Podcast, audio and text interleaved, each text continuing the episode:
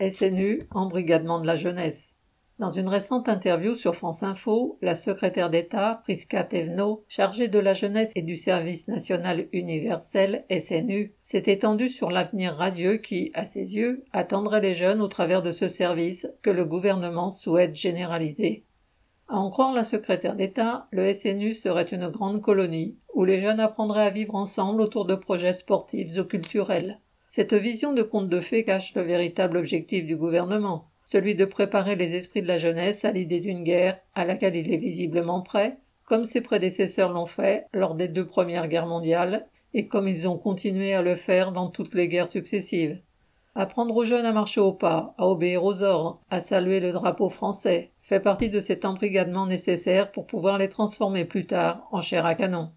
Il en fut toujours ainsi dans le passé, comme à l'époque de Jules Ferry et de son école de la République, dont l'objectif était de transformer les enfants, qui furent même organisés dans des bataillons scolaires en 1882, en apprentis soldats. Des années plus tard, ces enfants devenus grands mouraient dans les tranchées de la Première Guerre mondiale, croyant, entre guillemets, mourir pour la patrie, alors qu'ils mouraient pour, entre guillemets, les industriels, selon la célèbre phrase d'Anatole France.